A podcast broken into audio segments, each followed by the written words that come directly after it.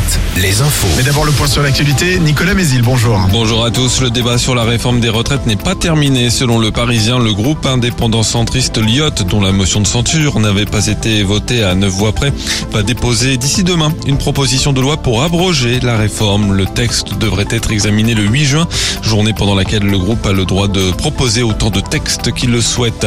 Emmanuel Macron entame lui ses 100 jours d'apaisement par un retour sur le terrain, déplacement en Alsace aujourd'hui sur le thème du travail.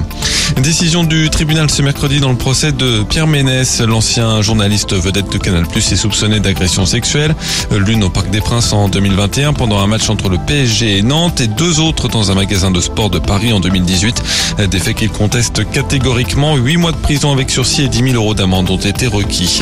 Les soulèvements de la Terre appellent à des rassemblements ce soir pour protester contre sa dissolution. Gérald Darmanin avait annoncé fin mars qu'il engageait une procédure de dissolution du collectif écologiste après euh, les violences en marge de la manifestation anti-bassine à Sainte-Soline. Un rassemblement est justement annoncé dans le sud de Sèvres à Mel, d'autres à Châtellerault, Angoulême, Tours, Belle-Île ou encore Nantes. L'actualité sportive avec du basket et un premier match historique pour euh, Cholet Basket qui dispute ce soir la finale allée de la Coupe d'Europe. FIBA, c'est en Pologne contre Vloklavek.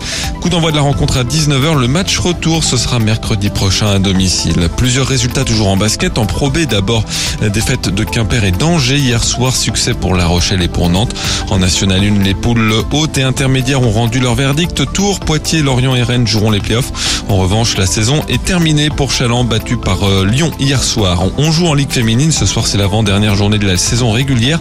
Avant-dernière journée donc euh, pour être dans le top 8 et jouer les playoffs. C'est encore possible pour Angers et La Roche-sur-Yon qui se déplacent. Landerneau qui joue aussi à l'extérieur disputera les playdowns quoi qu'il arrive. Enfin, le temps du soleil quand les nuages bas et brouillards matinaux se seront dissipés.